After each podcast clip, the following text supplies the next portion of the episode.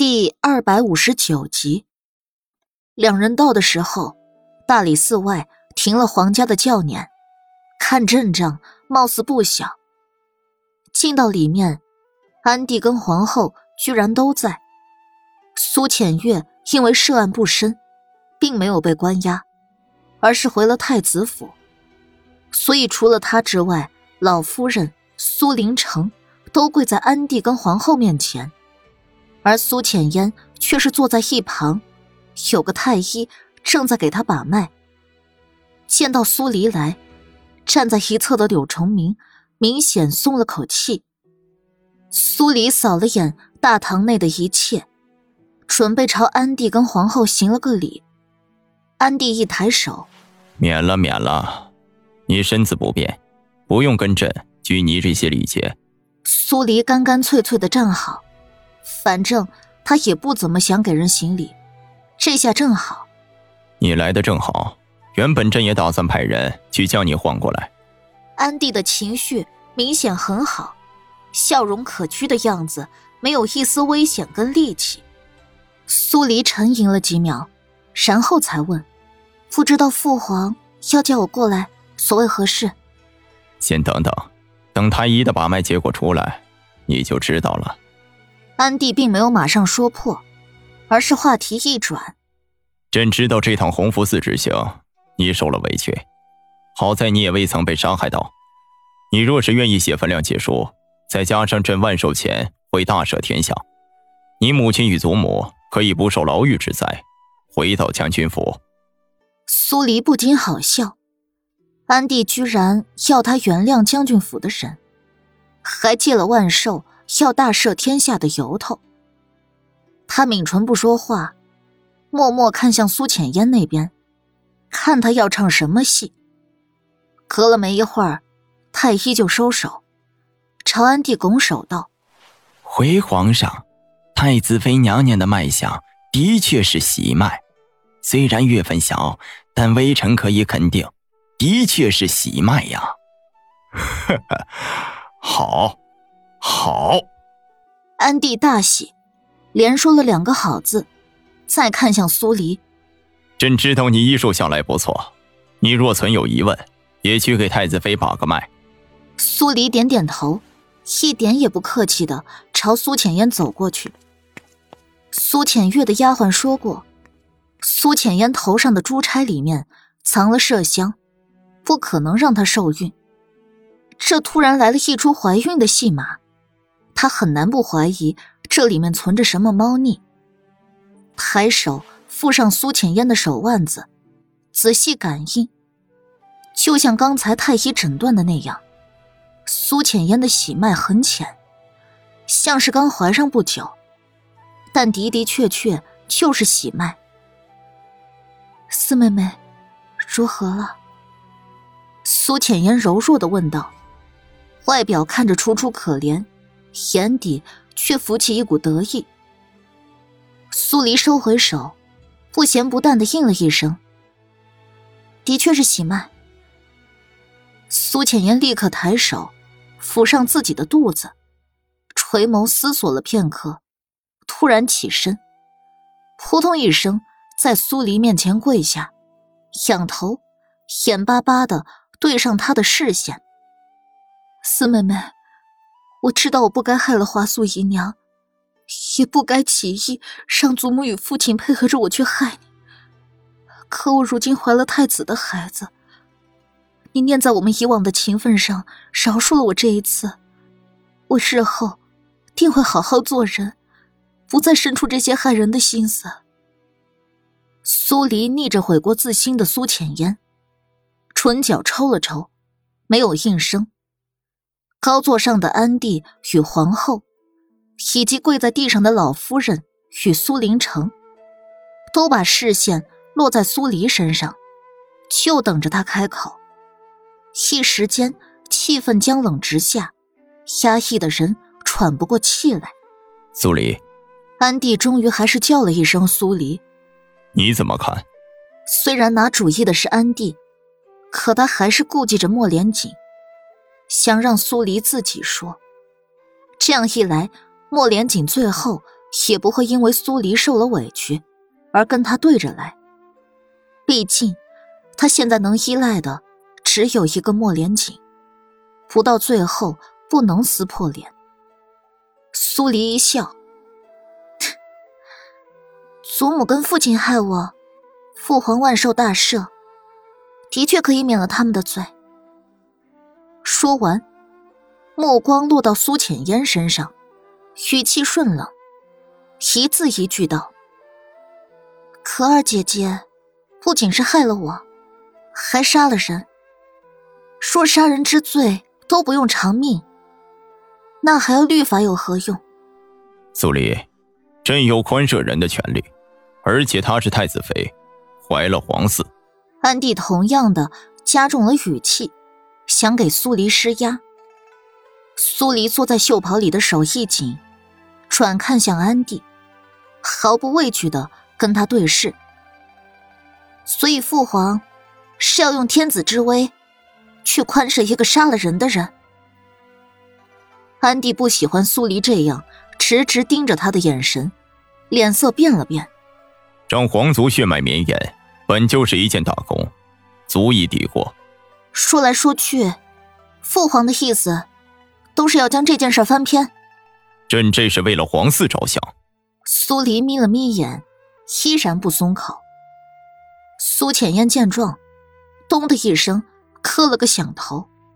四妹妹，一切都是我不好，只要你愿意让这件事了结，让祖母与父亲恢复，我愿意常伴在佛堂，直到孩子生下，再去承担自己的罪孽。孩子是无辜的呀，四妹妹可以怪我，可孩子又有什么罪呢？说完。一个接一个的响头磕着，大有苏黎不答应，他就能磕到天荒地老的架势。老夫人想要去阻止苏浅烟，可她自己也还跪着，安帝也并没有让她起来。当下就恳求的看向苏黎：“苏黎，算是祖母求你，你快让你二姐姐停下，再这样磕头下去。”她肚子里的龙孙可如何受得了啊？苏黎正要反驳，从大理寺外又走进来几个人，为首的是太子苏浅月，跟在一侧，牵着青羽。四姐姐，青雨见到苏黎，立刻甩开苏浅月的手，朝着他扑了过去。苏黎眼睛一眯，看了眼太子，然后。才摸摸青雨的头。你怎么来了？三姐姐说：“我若是不来，二姐姐肚子里的孩子就要保不住了。”青雨实话实说。苏黎万万没想到，太子会把主意打到青羽身上来。他正要示意繁星把青羽带走，高座上的安帝突然开口：“这便是那死者的女儿，将军府的幼女。”回皇上，是的。老夫人抢先一步应声。既然她是死者的女儿，若是她谅解了太子妃，那今日这事儿，便算是过去了。安帝拍板，用他所谓的帝王权力，把一件人命案压成了一个家庭闹剧。苏黎接受不了这样不公平的事儿，可这是古代，是一个皇帝说了算的朝代。青雨，来，你来祖母身边。老夫人跪在地上，朝青雨招招手。青雨跟老夫人是亲的，华素还没死的时候，他时常跟着华素去老夫人那儿。听到老夫人叫自己，青羽立刻就过去了，脆脆的喊了一声：“祖母。”好。你是祖母的好孙女儿。老夫人拉着他的手，冲他慈爱一笑，而后才道：“你也知道，你二姐姐现在腹中怀了孩子，与你四姐姐一样，她已经知道了害你母亲不对。若是你不原谅她，她腹中的孩子就会没办法出生，可怜得很。祖母，苏黎冷着脸打断老夫人的话。青雨还小，既然他有我照料，那我的话便是他的话，你又何必要去问他的意思？青羽是华素的女儿，你照料她一事不假，但你代表不了她的意思。老夫人哪里肯放过这个机会，当即攥紧了青羽的手，继续道：“只要你说一声，不怪你二姐姐了，你二姐姐肚子里的孩子就能顺利出生，就能与你一样，长成这么大。”青雨，你过来。苏黎从来都没有这么气愤过，一大群的成年人。居然无耻到要来逼迫一个小女孩。青雨看了眼苏黎，又看了眼抓住他手不放的祖母。他还没拿定主意，原本朝着苏黎磕头的苏浅烟，调转头，冲着青雨开始磕头，一下一下，把自己鲜血模糊的额头故意露给他看。青雨，十二姐姐糊涂。十二姐姐不该为了一己私欲去做那些错事，却害了你的母亲。你原谅二姐姐，你救救二姐姐肚子里的孩子。是不是只有我说原谅你了，你肚子里的孩子才能出生？青雨不太明白这其中的关系。母亲的死，他已经接受了，可二姐姐肚子里的孩子。如果因为她的一句话就不能出生，那岂不是比他还要可怜？是是。苏浅烟跟老夫人异口同声的开口：“那那我不怪你了。”心雨不是原谅苏浅烟，他只是不想看到比他还可怜的孩子。苏黎闭了闭眼，走过去拉住青雨的胳膊。冷冷看向老夫人：“你们想要达到的目的，已经达到了。祖母是不是可以松开青雨了？”老夫人下意识松手，青雨立刻就被苏黎护在身边。苏黎看向安迪，唇角泛起一股冷笑：“ 既然父皇要大赦，我也无话可说。”如果没有别的事儿，我先行告退。说完，不等安帝答话，带上青雨，转身就走。繁星紧步跟上，没一会儿，三人就离开了大理寺。安帝阴鸷的眯起了双眼，苏黎目中无人的样子，还真是跟莫连锦越来越像。他们越是这样，他就越要保住太子跟将军府。陈娥侯府与莫连运已经被他丢弃，仅剩的太子跟将军府，绝对不能再有任何意外。安帝的心思，苏黎哪能不知道？离开大理寺后，他就冷笑出声，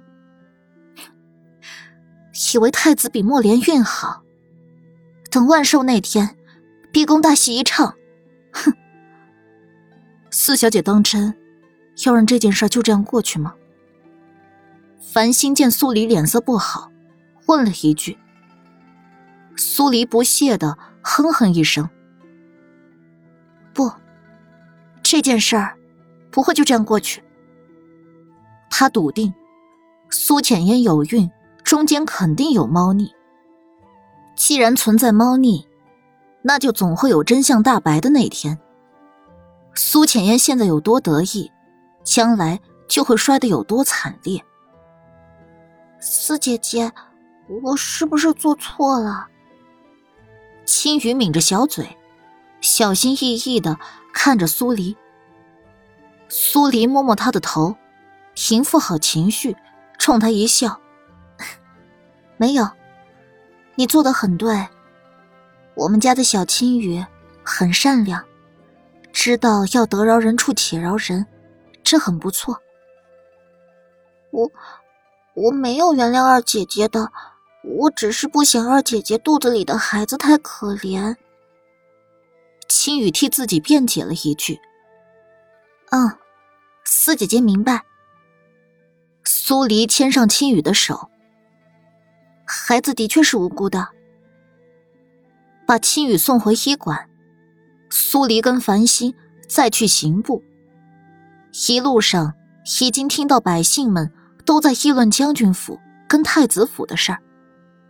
安帝大赦，将军府只是被罚了一年俸禄，而苏浅烟杀人也不用偿命，被软禁在太子府，一直到肚子里的孩子出生后再罚其罪。苏黎的心情一直在谷底沉着，没办法好转。